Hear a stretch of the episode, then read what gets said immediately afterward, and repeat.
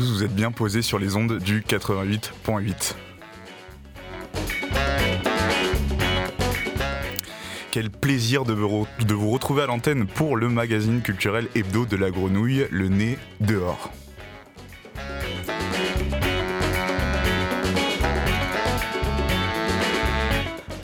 C'est Antoine et à la réalisation de cette émission, c'est Alex dit Papy. Merci Papy. Quand la grenouille met le nez dehors, elle a toujours un bon flair et prend plaisir à vous ramener celles et ceux qui font l'actualité culturelle phocéenne et pas que. Aujourd'hui au programme, dans un premier temps, nous recevrons Nathalie Hong qui viendra nous en dire un peu plus sur la création sonore qu'elle a entrepris sur la question des berceuses. Dans un second temps, nous recevrons Étienne De Villard qui viendra nous parler de son ouvrage Sur une voix silencieuse. Enfin, nous recevrons une partie des Sœurs Malsaines qui viendront nous en dire un peu plus sur leur association et sur leur soirée Bienvenue en Misandrie le 6 janvier à l'embobineuse. Mais avant tout ça, je vous propose, encore une fois et toujours, de vous chauffer les oreilles avec Your de Livist et Sticks and Stones, le tout proposé par le label Glitterbox.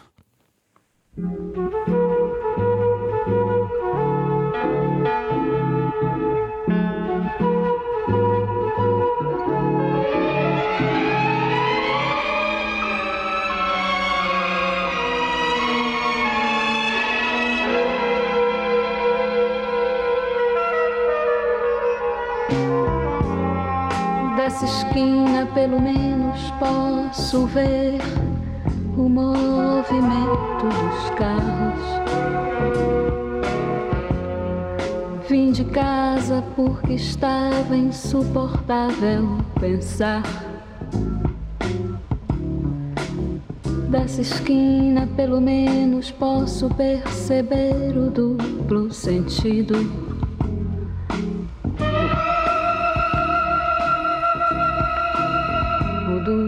Sentido do tráfego e não me incomodar.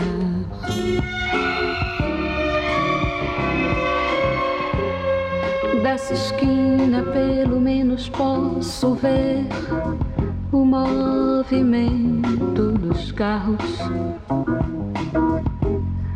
Vim de casa porque estava insuportável falar.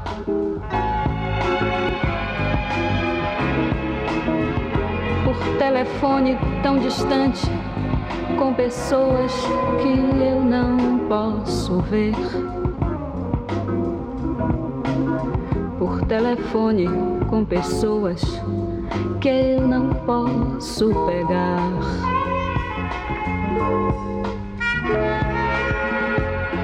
Dessa esquina, pelo menos posso perceber o duplo sentido de tudo.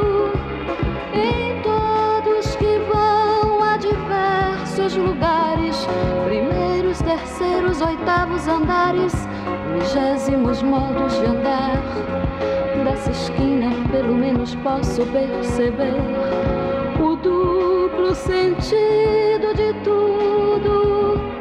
Na falta de unanimidade, uns vêm pra cidade como eu, outros voltam correndo pro lar. De casa porque estava insuportável pensar.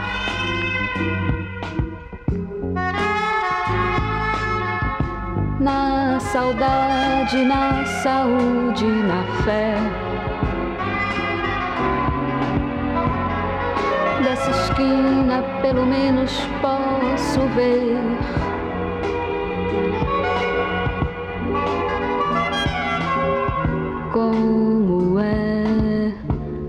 E não me incomodar. O duplo sentido na rua é tão claro, não há que duvidar. O duplo sentido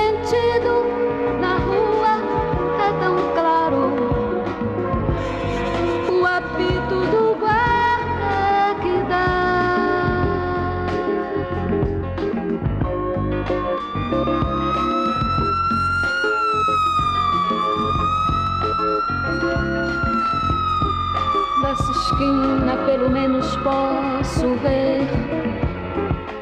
Auditeur, auditrice, je t'ai menti et je m'en excuse. Ce n'était pas un son euh, donc de Glitterbox, le Yourma et de Livist, mais c'était bien euh, Tété des de Gilberto Gil. Mais c'est tout à fait euh, correct pour commencer cette interview avec toi, Nathalie. Bonjour, donc tu, tu, es artiste, créatrice sonore et tu es ici pour nous parler donc de ton travail autour des berceuses. Mais déjà, comment vas-tu? C'est le plus important dans ces périodes de fin d'année. Bah bonjour, ça va très bien. Ouais, pas, pas, de maladie parce que tout le monde tombe malade, tout le monde a froid, tout le monde tousse. J'en suis sortie. Ouais, t'as réussi à échapper à ça Oui, ça va. Alors, ce travail autour des berceuses, il commence euh, comment Il commence où euh, C'est quoi le, la genèse de tout ça? Alors, j'ai commencé ce travail euh, il y a déjà 2-3 ans. À l'époque, je travaillais pour la salle de concert Le Cri du Port. et puis, je commençais déjà à m'intéresser au travail radiophonique et à la création électroacoustique. Donc, j'étais à collecter des sons avec mon Zoom, voilà, à les retravailler, à les triturer. Et puis, euh, et puis en fait, euh, donc je rencontrais beaucoup de musiciens. J'en suis venue à avoir envie de collecter, euh, de, de, passer par la collecte musicale. On, travaillait, on travaillait beaucoup avec des enfants, des classes dans des écoles. Et on avait déjà procédé à une première collecte qui n'était pas des berceuses, mais plutôt des chants de ce qu'on peut écouter à la maison. Donc on demandait aux enfants de d'aller voir leurs parents et de leur demander ce qu'ils écoutaient comme musique enfant. Et j'aimais bien cette démarche euh, de pouvoir euh, questionner les gens en passant par euh, le, prisme de la musique. donc voilà, j'en suis venue à l'idée de, la berceuse. Et puis, il y a eu un appel, un appel à projet du ministère de la Culture pour l'aide à l'écriture de podcasts. Et c'est à ce moment-là que j'ai vraiment écrit, que j'ai couché sur le papier ce projet. Sinon, ce serait peut-être resté une idée, ou alors peut-être qu'on aurait fait une collecte un peu informelle et puis euh, on serait arrivé au bout sans forcément faire un, un travail documentaire. Mais là, je l'ai écrit. Et donc, euh, une fois que j'ai eu la bourse, euh, ben, ça m'a obligé à continuer le travail. Comment se passe ce travail d'écriture justement? Comment on met ces idées euh, soit sur papier, soit en, soit en son en fait? Eh bien, euh, bah, j'en suis moi au début d'une pratique, donc je suis encore en train de découvrir comment on fait justement ce travail d'écriture. Je me suis retrouvée bah, du fait que c'est une collecte avec beaucoup de matériaux, donc j'ai énormément de, de chutes, j'ai énormément de berceuses que je que j'utiliserai pas dans le travail final. Donc, euh, disons que ça a beaucoup cheminé dans mon esprit et d'ailleurs même euh, même le propos, euh, je pense c'est décalé depuis le début puisque j'ai commencé par collecter et en fait j'ai été surpris par la, surprise par la matière que je collectais. Euh, j'ai été surprise de la relation que ça créait avec les personnes. J'ai été surprise de ce que ça évoquait chez eux, donc tout le monde de l'enfance, mais aussi plein d'autres choses. Et puis surtout, j'ai commencé à vraiment écouter ce répertoire de berceuses. Au-delà des... Il y a une collection qui s'appelle Didier Jeunesse qui enregistre sur CD, et c'est très bien mais euh, c'est enregistré en studio, etc. Donc je me suis intéressée vraiment euh, au, au, matériau brut, celui qui est chanté euh, a cappella par un parent qui n'est pas forcément musicien, etc. Et, euh, et voilà, j'ai eu plein d'envie de, de développer ce, de tirer les fils en fait. Et après, j'en avais beaucoup trop de fils. Donc j'ai dû resserrer. On récolte beaucoup de matière et on se retrouve avec, euh, ouais. avec beaucoup après. Tu parles des parents, là, justement. Euh, donc il y a eu un casting entre grandes guillemets qui a été fait de ses parents. Comment comment t'as fait? C'était ton entourage euh, Des gens que tu croisais en crèche parce qu'il me semble que t'es maman aussi euh, Ou tout simplement t'as fait un appel à, candidature, entre guillemets, ou à participation? Alors j'ai pas fait d'appel, euh, j'ai commencé par collecter auprès des musiciens et des musiciennes qui venaient euh, jouer au Cri du Port. Euh, pourquoi, pour quelle raison, je ne sais pas. Peut-être parce que j'étais sur place, euh, qu'une fois qu'ils avaient terminé les balances, on avait un petit moment où ils étaient en loge et c'était l'occasion de, discuter de ce qu'on faisait. Euh, puis j'avais mes micros sur place et puis des bonnes conditions euh, de, pour enregistrer. Et après, euh, avec le cri du port, on est allé dans les crèches. Et là, on a monté des, des temps de collecte auprès des parents en essayant de, créer du lien dans une équipe euh, entre les professionnels les parents qui puissent euh, parler de leur propre enfance et de, de ce qui les nourrissait dans, dans l'éducation euh, en passant par la berceuse. Voilà. Puis après, j'en ai parlé autour de moi, mais la berceuse, ça parle pas à, tout le monde en fait. Euh, ça parle à beaucoup de gens mais c'est un peu. Euh, j'ai essayé de discuter autour de moi et de voir chez qui ça résonnait. Tout simplement. Et justement, quand on parle un peu comme ça de petite enfance à des adultes, est-ce qu'il n'y a pas une barrière où ils se sentent un peu en insécurité. Enfin, comment t'as vécu toi le fait de déjà de les faire chanter aussi parce qu'on on va pouvoir écouter un extrait après. Tu les as fait chanter. Euh, comment eux ont vécu ce, ce- cette chose de se retrouver face à un, un autre adulte et de lui chanter une berceuse à quelque part quoi? C'est vrai que c'était c'est pas facile pour tout le monde. Aussi parce que c'est euh, le fait de chanter. Euh, Il y en a plein qui me disent mais je sais pas chanter. Euh, ou je ne chante pas, alors que parfois c'est faux, je le sais. Euh, ben, je pense que le fait de commencer par des musiciens, ça m'a facilité un peu ce travail parce qu'ils n'étaient pas complexés. Et donc, euh, euh, par contre, ça rentrait quand même dans leur intime, alors qu'on était Mhm. normalement dans un cadre professionnel. Donc ça, c'était un petit décalage où il fallait faire un pas de côté et, et pas insister. En fait, dans la collecte, j'ai pas fait des collectes très très longues. C'était de l'ordre de 10 minutes, donc j'ai beaucoup rassuré.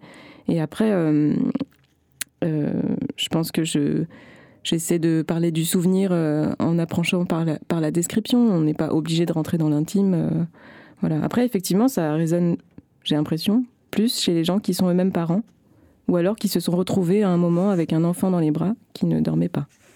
Qui a du mal à l'endormir du coup. Voilà. Il y a un- euh, moi j'ai déjà eu la chance de l'écouter euh, alors que c'est pas encore. Enfin c'est sur une- un, un moment de finalisation.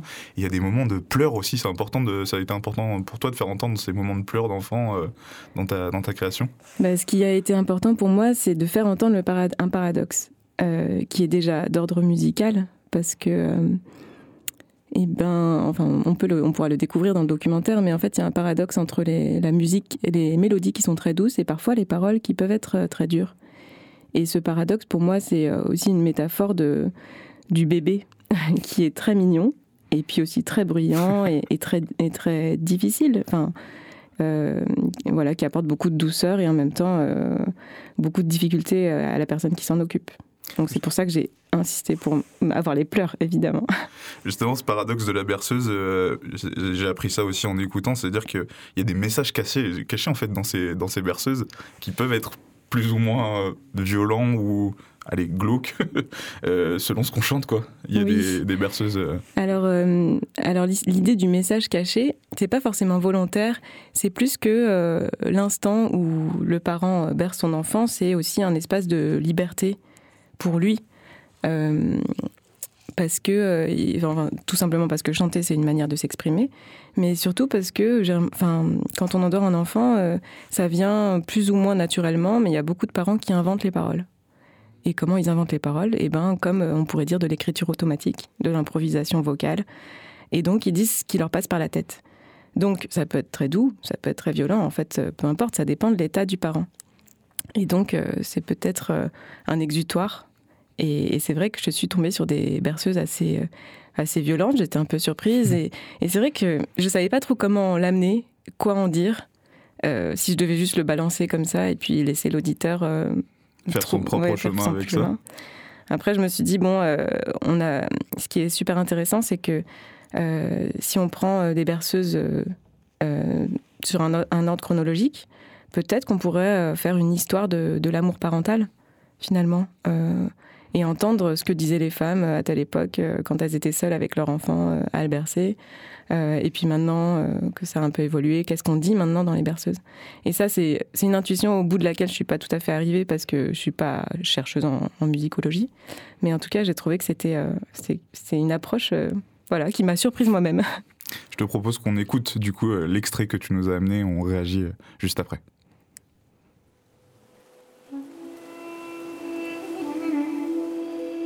Euh, souvent, euh, je chantais pas de paroles. C'était des. Avec la sansa, j'aime bien. Je crois que la musique, elle a un vrai euh, pouvoir de- d'enchantement.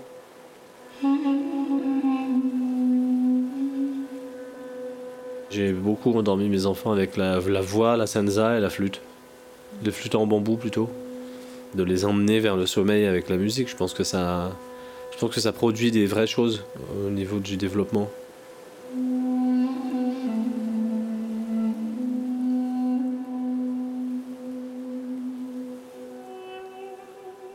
La berceuse, il y a un côté en fait très identitaire, je trouve, comme répertoire.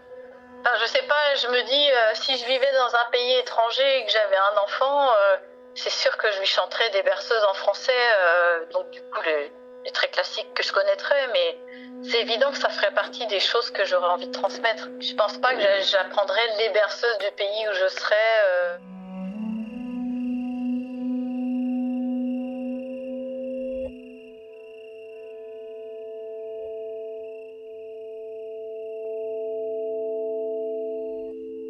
يلا تنام يلا تنام وغطيك بالحرام رح يا حمام من حدي تضحك عناجي تينام هي هي هيوها. ناجي ناجي الحندقة. شعرك أشقر ومنقى واللي حبك بيبوسك واللي ببغضك شو بيتنقى. On vient d'écouter un, un, extrait de Nina Nana, je, je pense l'avoir bien prononcé, oui, ça. donc qui a été euh, réalisé en, en grand, enfin monté du moins en grande partie euh, Fonia. Je crois que tu voulais parler un peu de, un peu de ça et qui t'a aidé dans, ton, dans tes travaux de recherche et aussi dans tes travaux de mixage et de montage. Oui, donc j'ai été. Euh, en fait, je suis venue euh, à Euphonia et à Radio Grenouille. Pour présenter euh, ce projet en disant bah, j'ai besoin d'aide, j'ai besoin d'être accompagnée parce que j'ai eu des sous euh, de la bourse, euh, donc je vais pouvoir le faire, mais, mais c'est vrai que travailler toute seule sur un aussi gros corpus de collecte, je voilà, je me sentais pas de le faire toute seule à la maison. Et donc je suis venue depuis juillet, je suis venue quelques fois, plusieurs semaines d'affilée à Euphonia pour travailler. Euh, j'ai eu euh, les oreilles de l'équipe euh, qui a pu écouter le travail. Et puis là, euh, on est en train de terminer. Donc, on a travaillé sur le mixage la semaine dernière avec Ludivine Pelé. Et je suis très contente d'arriver à cette étape de mise en valeur de, des sons. Et on pourra bientôt l'écouter d'ailleurs sur le créneau documentaire le dimanche sur Radio Grenouille. Alors, j'ai pas encore de date, mais oui. Au mois de janvier, JB. JB qu'on qu embrasse fort m'a dit que ça allait arriver courant janvier, donc on pouvait déjà en parler, c'est important. Euh, on a encore une, une, petite minute pour conclure. Si euh, voilà, si tu veux rajouter quelque chose, peut-être sur ton travail. Bah, sur l'extrait qu'on a écouté, euh, peut-être dire que donc euh, le, le, premier, la première personne qui parle, c'est un des musiciens euh, qui est venu jouer à la salle de concert. Donc c'était euh, Malik Medzadri, Magic Malik. la deuxième personne qui intervient, c'est Élise Petit qui est musicologue et qui m'a apporté un éclairage euh, sur. Euh, voilà, on s'est questionné ensemble sur euh, ces paroles euh, difficiles, donc c'est un peu plus tard dans le documentaire. Et la troisième personne, c'est une maman de la crèche à la friche, avec, où je suis allée collecter des berceuses et où j'étais très bien accueillie. Et, voilà, on a, on a bien échangé à, ce sujet-là avec ces petites personnes. Et ça, c'est un, un, un bout de documentaire qui arrive au début. Voilà. Et c'était important pour toi aussi d'aller dans les crèches pour faire cette récolte? Eh ben oui, c'était important pour moi de, aussi de, de, tester à quel point ça interpelle les gens, euh, à quel point on peut rentrer dans le récit de vie euh, au travers de la berceuse. Et puis euh, d'être vraiment auprès de personnes qui l'utilisent parce que c'est une, une, musique qui est fonctionnelle quand même. Oui, important. pour endormir en crèche euh, tous, les, tous les bébés et tous les enfants en fait, mmh. qui sont auprès, ouais. de, auprès des professionnels de crèche. Plusieurs fois par jour. Plusieurs fois par jour. Sur plusieurs enfants. Avec beaucoup de cris dans les oreilles. voilà. Bah, écoute Nathalie, merci beaucoup de ta présence dans ce dernier Né dehors de l'année. Euh, on pourra bientôt écouter donc euh, Nina Nana sur euh, les ondes de Radio Grenouille un dimanche en janvier. On vous communiquera la date à l'antenne le plus tôt possible. Je te propose qu'on se quitte en musique, cette fois-ci avec euh, la bonne musique, on l'espère, avec euh, donc Your My de Livist and Stick and Stones. Je te remercie. Merci beaucoup Nathalie.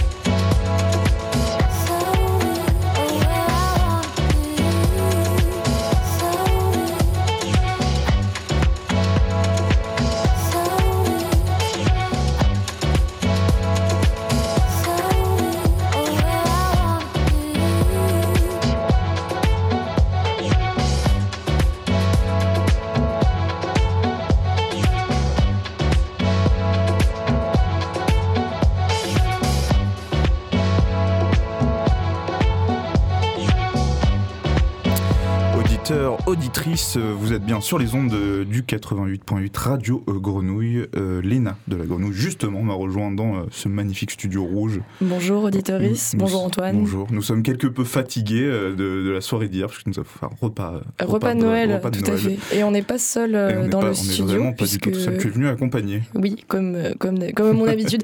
Et avec Étienne De Villard qui nous a rejoint. Bonjour Étienne. Bonjour. On va pas se mentir, on se connaît déjà un petit peu. Et tu fréquente un peu la radio quand même. Donc on peut se tutoyer. On, peut se tutoyer, on va pas faire semblant, ce serait très étrange. Et oui, on se connaît déjà puisque tu es euh, réalisateur et euh, journaliste radio. Euh, ça fait partie de tes casquettes, mais aujourd'hui on t'invite pas pour celle-ci, pour ton autre casquette qui est photographe, qui est aussi ton métier de cœur. Oui, en effet. Euh, j'ai commencé par la, par la radio et j'en fais toujours. Et j'aime toujours autant ça, mais c'est vrai que la photographie, euh, elle m'accompagne depuis quelques années. Et puis elle a accompagné aussi euh, mon arrivée à Marseille. C'était vraiment une, une porte d'entrée à l'appareil photo pour essayer de comprendre la ville, les gens. Voilà. Et là, il y a une actualité un peu chaude pour toi, euh, qui est euh, la sortie de ton premier livre qui s'appelle Sur une voix silencieuse. Ça vient de paraître aux éditions Zoem. Il s'agit d'un travail documentaire au mené au Parc Caliste à Marseille. Il y a plusieurs éléments, 35 photographies que tu as prises entre juin 2019 et juillet 2022, des documents externes, des archives, avant de rentrer un peu plus dans le détail de euh, ce, bel objet, euh, j'aimerais bien qu'on revienne au point initial euh, de le déclic de pourquoi faire ce livre. c'est l'annonce de la démolition d'un des bâtiments du parc Caliste, mais même avant ça, tu avais déjà mis en réalité un pas au parc Caliste. Qu'est-ce qui a mené tes pas là-bas? En fait, j'ai commencé à. Je crois que la première fois où je me suis rendu au parc Caliste, c'était en 2017, et j'habitais même pas encore Marseille. En fait, je faisais des allers-retours, j'étais hébergé chez, un ami qui habitait ici. Et puis j'avais cette envie de, bon voilà, de découvrir la ville dans son dans son entièreté. voilà, qui Marseille qui est quand même une ville très étendue. Et donc je, je prenais des bus avec l'intuition que euh, dans la partie nord de la ville, qui représente quand même un gros pourcentage euh, du territoire, euh, en m'y rendant, je, comprendrais quelque chose voilà, d'essentiel de, voilà, sur cette, cette géographie et sur Ouais, sur Marseille. Donc j'ai commencé comme ça, avec euh, un appareil photo, l'envie de, faire des images, et je suis arrivé à la solidarité en prenant voilà le terminus du bus 97. Et petit à petit, je suis descendu de quelques mètres. Euh, euh, en apercevant cette cité du Parc Caliste, qui a, quand même retenu mon, regard, quoi, par une architecture euh, euh, assez particulière. c'est une cité qui a été construite voilà, à partir de la fin des années 50, avec des grandes tours très effilées et puis très euh, défraîchie aussi. Euh, bon, ça, ça m'a intrigué et qui est, qui est très grande. Voilà, il y a 750 logements, donc. Euh, ça fait beaucoup de monde. C'est assez isolé et effectivement, elle a quelque chose visuellement de saisissant. cette cité parce que il y a beaucoup de contrastes de matière, de texture qu'on ressent d'ailleurs beaucoup dans ton dans ton travail. Là, je l'ai à la main ce, ce, livre sur une voix silencieuse. tu fais le choix du noir et blanc? Oui de l'argentique aussi. mais alors pas tout de suite. En vérité, euh, les, premières photos que je prends, elles sont en couleur et en numérique. Oh. Et voilà, elles sont pas dans le livre, mais euh, euh, je crois que ça, effectivement, le noir et blanc et l'argentique, c'est arrivé quand c'est devenu un projet. Et donc, quand la, disparition du, quartier est devenue tangible, en fait, et que la première, le premier bâtiment a été détruit à l'été 2019, je m'étais renseigné sur l'histoire du quartier. J'avais rien trouvé aux archives, euh, à part des dessins d'enfants qui dataient de la construction euh, du quartier. Et je trouvais que c'était... Bon, ça m'a ému de rien trouver en fait sur une, petite ville dans la ville, quoi. Donc le choix de l'argentique, c'est aussi ça, c'est aussi euh, avoir envie de, fixer quelque chose de pérenne sur le négatif qui dure plus qu'un disque dur, voilà, parce qu'on connaît ces, problématiques-là du, du, stockage des images et puis le noir et blanc pour euh, euh, m'écarter un petit peu aussi du du quotidien. J'avais pas envie de faire un travail euh, journalistique ou documentaire, mais quelque chose, des images qui, peuvent aussi donner à, imaginer, donner à, rêver sans tomber dans une vision romantique. Et voilà, qui, permettent de s'extraire un peu du, quotidien et de l'image journalistique qu'on peut trouver partout. Enfin, il suffit de googliser par Caliste et on, on voit plein d'images. voilà, je voulais sortir de ça un petit peu. Et il y a en tout cas, dans la, dans la technique euh, photographique, il y a quelque chose qui rentre vraiment en écho avec le lieu, c'est-à-dire euh, il y a beaucoup de roches calcaires, tu fais le choix aussi de bon, documenter euh, le béton, mais il y a énormément de photos qui sont dans la nature. Il y a quelque chose de très texturé, c'est-à-dire qu'il y a du grain dans tes photos. Et je trouve que il y a, je pense que c'est évidemment un choix technique, euh, et euh, ça rentre en écho avec euh, le côté assez organique qu'il y a dans tes photos. Oui, bah c'est vrai que ce qui m'a frappé, c'est l'architecture, c'est les matières, c'est les contrastes, comme tu l'as dit, c'est la présence du végétal, du végétal à côté du minéral. et oui, je crois que le grain répondait aussi à cette, envie que j'avais de, faire passer la matière sur le papier. Et puis il y a autre chose quand même qui est, très important, c'est les gens. Parce que euh, tout de suite, j'ai rencontré des gens et des jeunes euh, qui étaient là. Et c'est aussi euh, grâce à ces rencontres que j'ai eu envie d'en faire un travail vraiment et un livre. Euh, je ne suis pas un passionné euh, d'architecture. J'aime d'abord les gens. Et c'était vraiment l'envie de ce boulot de mettre en miroir euh, ces jeunes que j'ai croisés. face à bah, la disparition de, de, leur habitat, en fait, de leur lieu de vie, du quartier.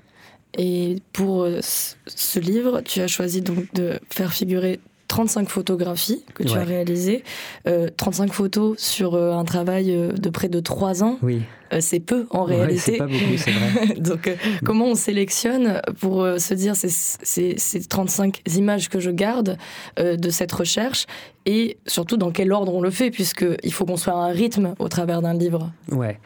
Ben, écoute, je vais te dire, c'est pas facile. j'imagine. Euh, il s'agit de, de faire des choix. Pour ça, euh, moi, j'ai travaillé quand même avec, euh, avec l'éditrice, euh, Soraya Amran, euh, donc de la librairie euh, Maison d'édition Galerie Zoem à Marseille, qui m'a aidé à finalement à, trouver vraiment bah, l'essentiel de, ce que- de ce que je voulais dire. Et, c'est très important cette relation avec, avec l'éditeur. En tout cas, ça l'a été pour moi.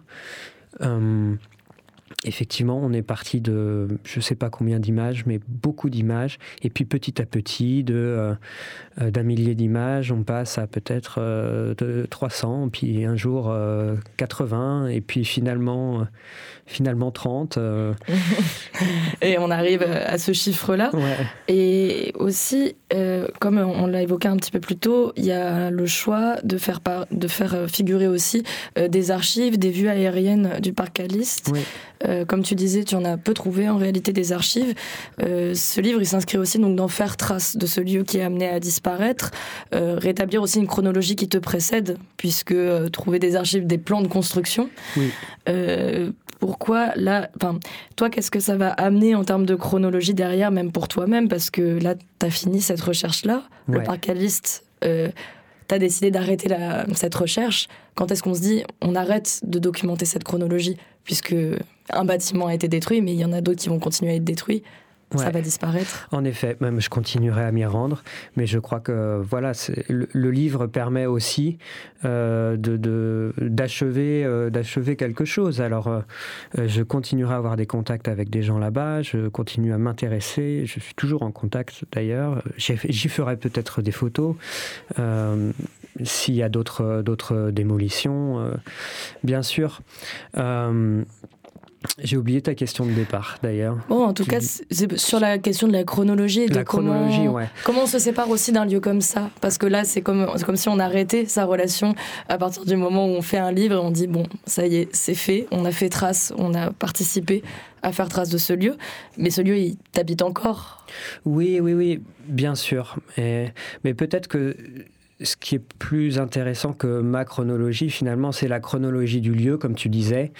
Et euh, même si le bouquin, il n'est pas euh, chronologique, c'est-à-dire qu'il démarre pas par la construction et il se termine pas par la destruction, on voulait vraiment sortir de ça avec, euh, avec l'éditeur et créer aussi une, une sorte de de confusion entre des images euh, de la construction, des plans de l'architecte Claude Gros, euh, des images de la destruction, une photo de famille euh, qui est une photo qui représente Denise, qui est la première, une des premières habitantes du parc Aliste et qui habite toujours, dont on me demande parfois est-ce que c'est toi qui l'as faite ou pas? Non.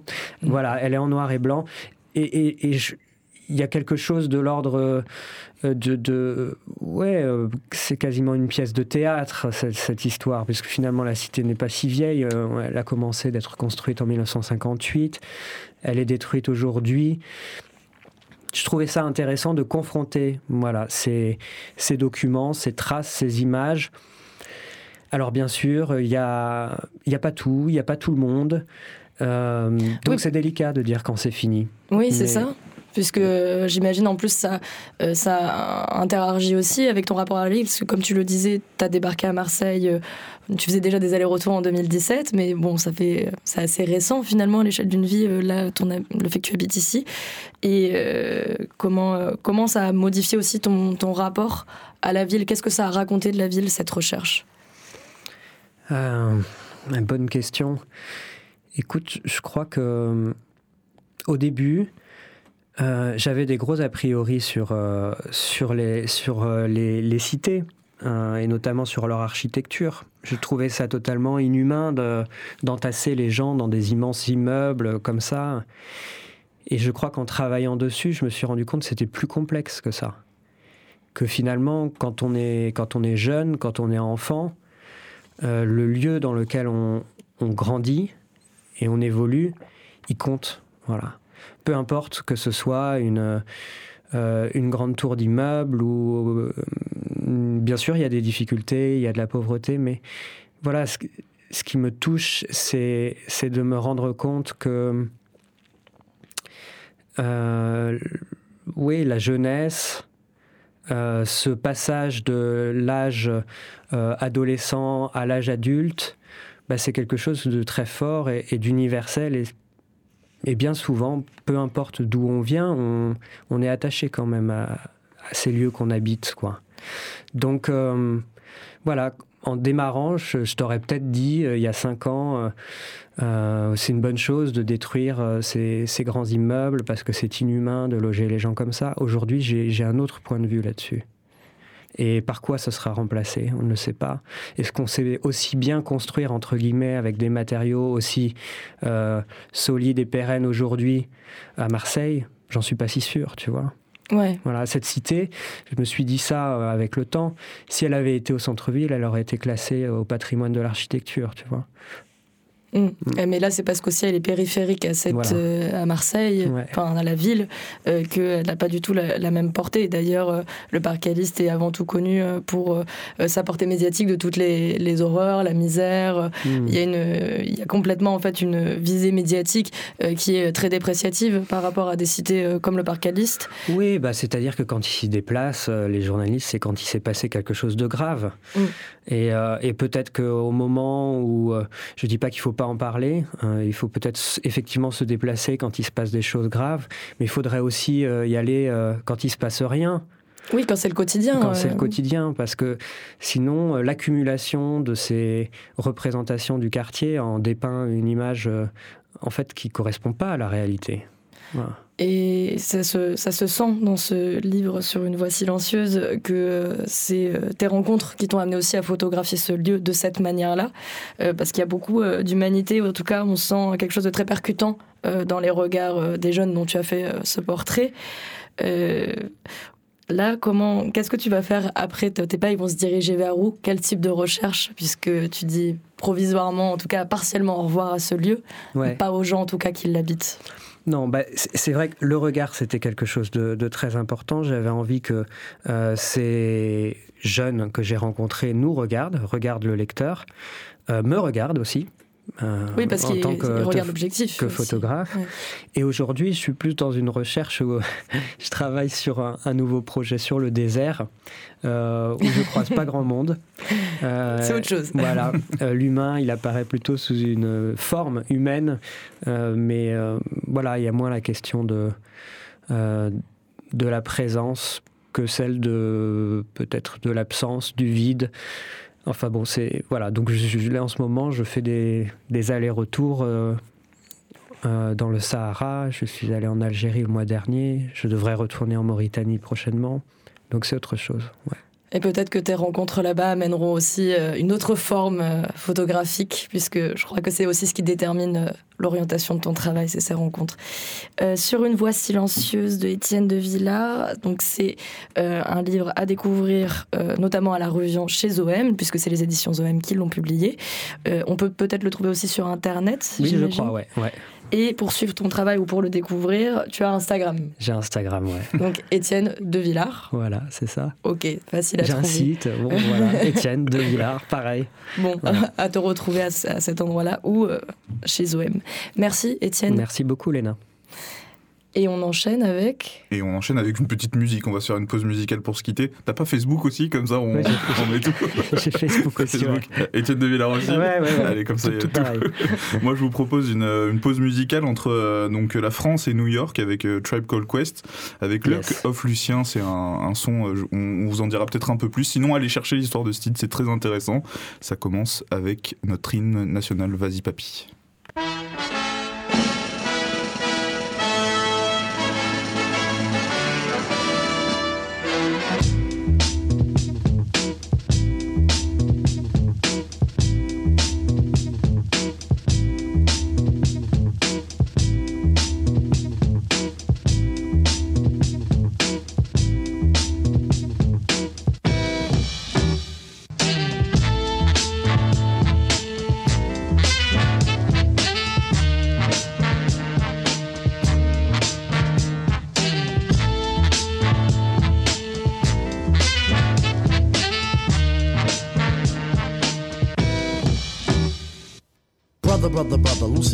No other. Listen very close, cause I don't like to boast. Instead, I tell the tale of the French who prevailed over Mr. Crazy Rabbits who were always on his tail. Rent ain't on sale, your roomie starts to wail. Get caught with stolen goods, then you will go to jail. If you go to jail, then who will pay the bail? put you back to France on a ship with a sail. Escargot, Lucy and you eat snails. Hey, yo, Tip, what's wrong with snails? From the Zulu nation, from a town called Paris. Came to America to find liberty. Uh-huh. Instead of finding pleasure, all you found was misery. Mm-hmm. But listen, Lucy, and you have a friend in me. Oh, luck, luck will drive your butt batty. Next time you fix some wheels, make it a caddy. In terms of doing good, I know you wish you really could. But listen, brother, man, I really think you can mm-hmm. succeed with the breed of the brothers who you back. It's the creme de la creme, and you can vouch for that. It'll take a minute, Rice. So take my advice. Trust in us, thus you trust in your life. Uh-huh. Lucy and Lucy and Lucy and Lucy and you should know. It it.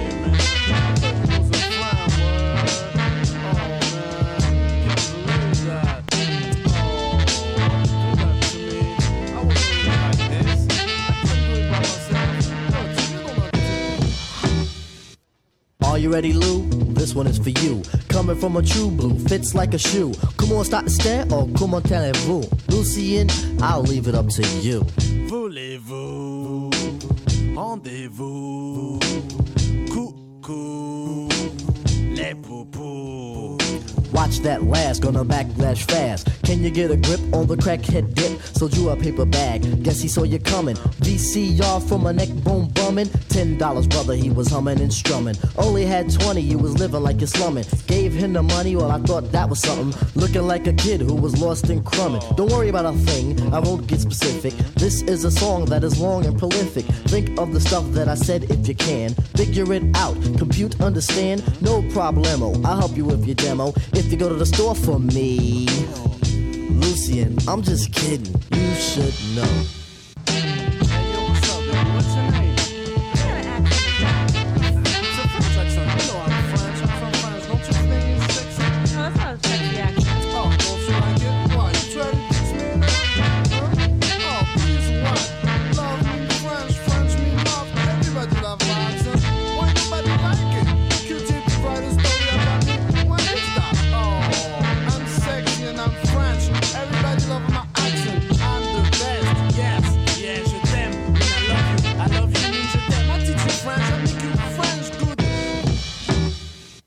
You gotta get a grip on the missions you be taking. Not so much the mission, but you got crazy ignition. Sure, the sugar babies wanna give you a chance with the French savoir faire and the sexy glance. But is she really fly, or is she a guy? I won't ask why, cause I know that you try. You try too hard, is that the answer to the riddle? Instead of doing so much, why don't you do just a little? Boy, what a cat, I guess we shouldn't treat him bad. In fact, it would be nice if we understood him right. A case of positioning the feet in the shoes. Sympathetic reason in the case of the blues. Lucian is blue, even though he's really brown. I had to make the sound, his life is too profound. On the up and up, he's something like a little pup. Young and naive, it's hard to believe. As long as you're strong, you can quest with the questers. Jolly like a jumping bean or a jester. Lucy and Lucy and Lucy and Lucy, and you should know.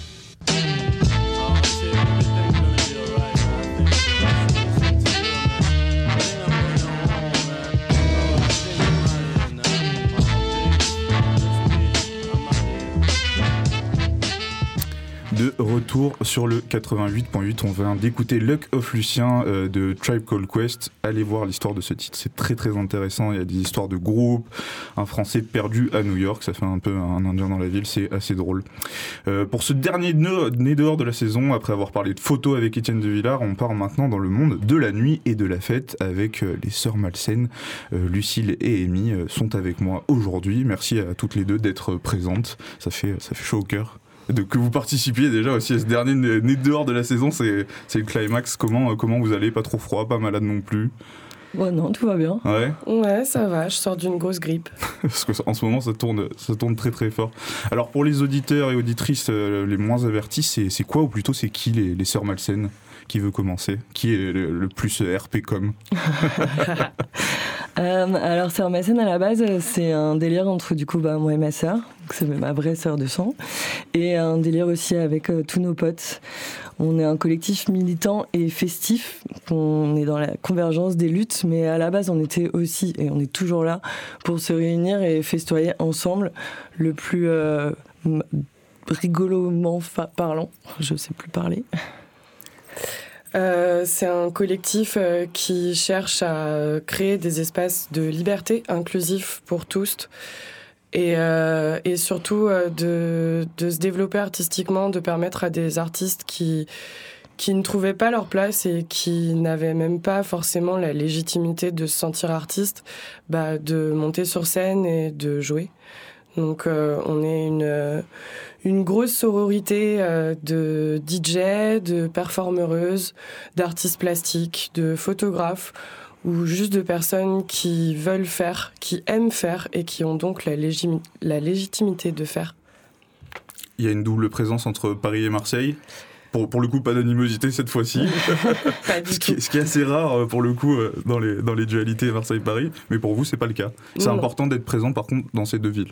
En fait, depuis euh, à Paris, on existe depuis 10 ans et à Marseille depuis 5 ans.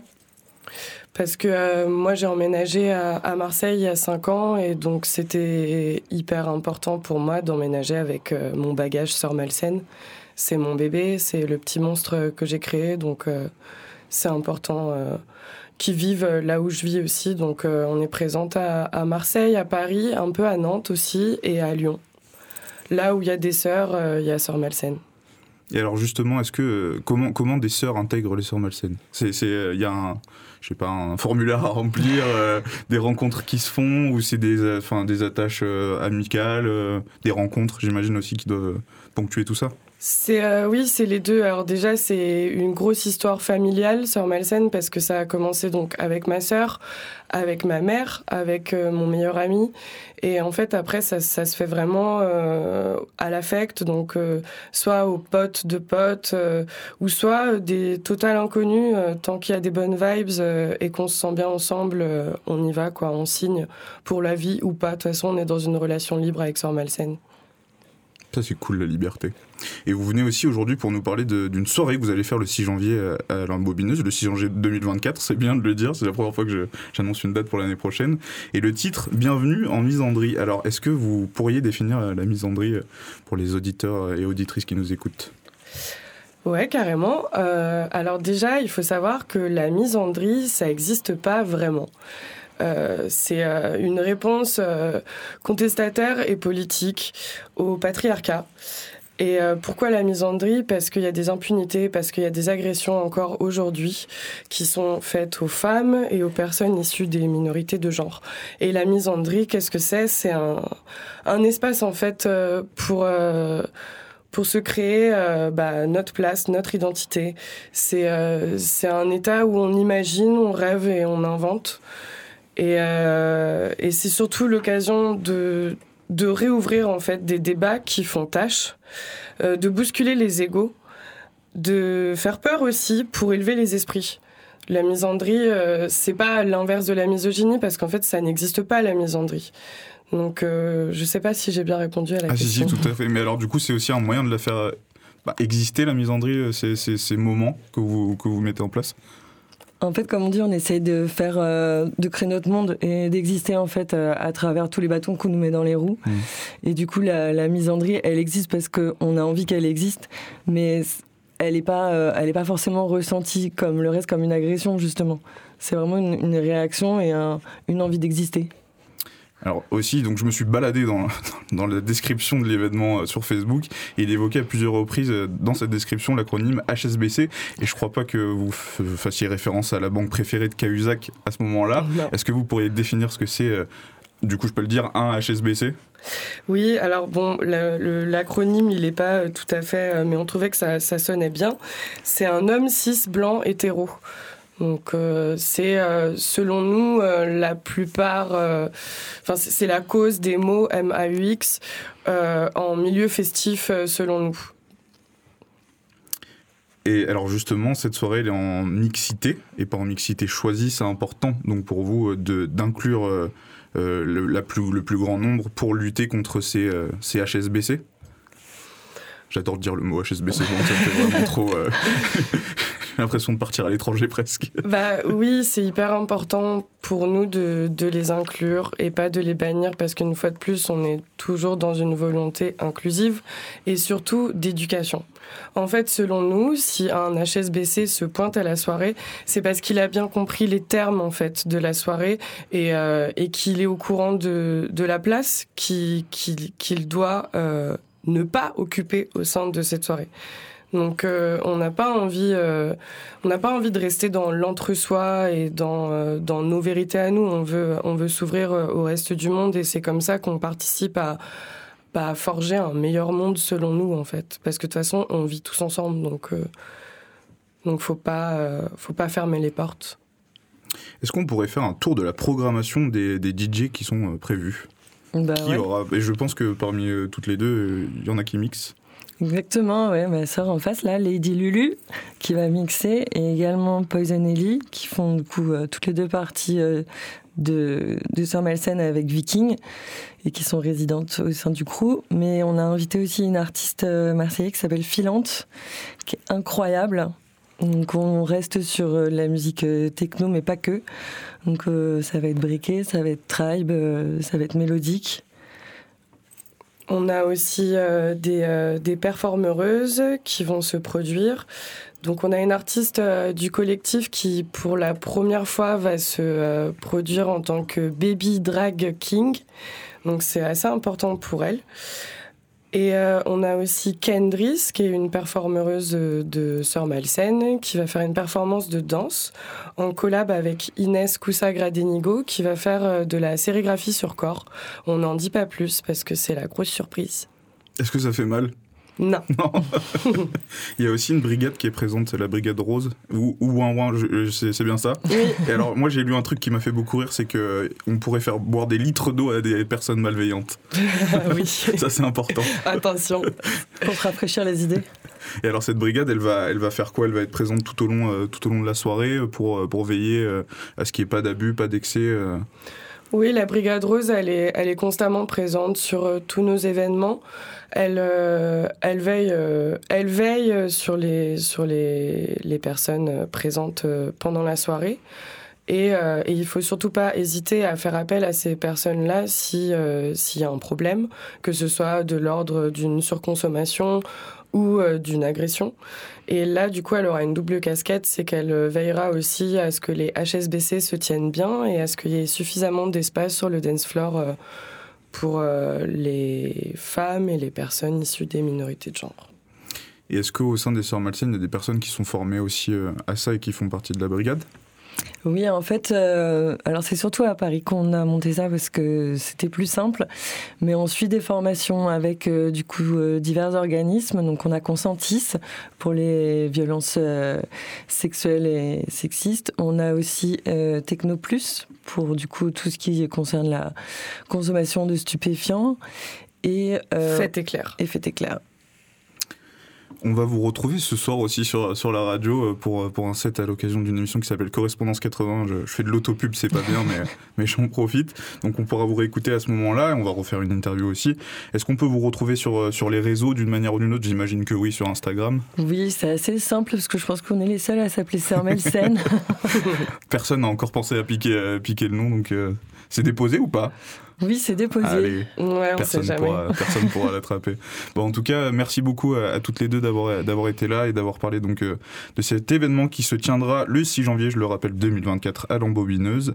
Euh, Il y a des pour l'entrée, il y a des spécificités, il me semble. Il faudra euh, donc il y a des prix et il y a aussi une adhésion. Oui, c'est ça. ouais, Il y a 2 euros d'adhésion pour l'association de l'embobineuse et on et il y a le, le prix de- d'entrée de, la soirée. Et on peut retrouver les tickets sur euh, un site euh, Sur particulier. Sur Helloasso. Et bien écoutez, auditeurs, audi- auditrices, allez euh, vous ruer sur cette billetterie avant que tout soit sold out. Euh, merci encore à toutes les deux. On se quitte en musique euh, pour danser un peu aussi avec Just a Player de Andrés.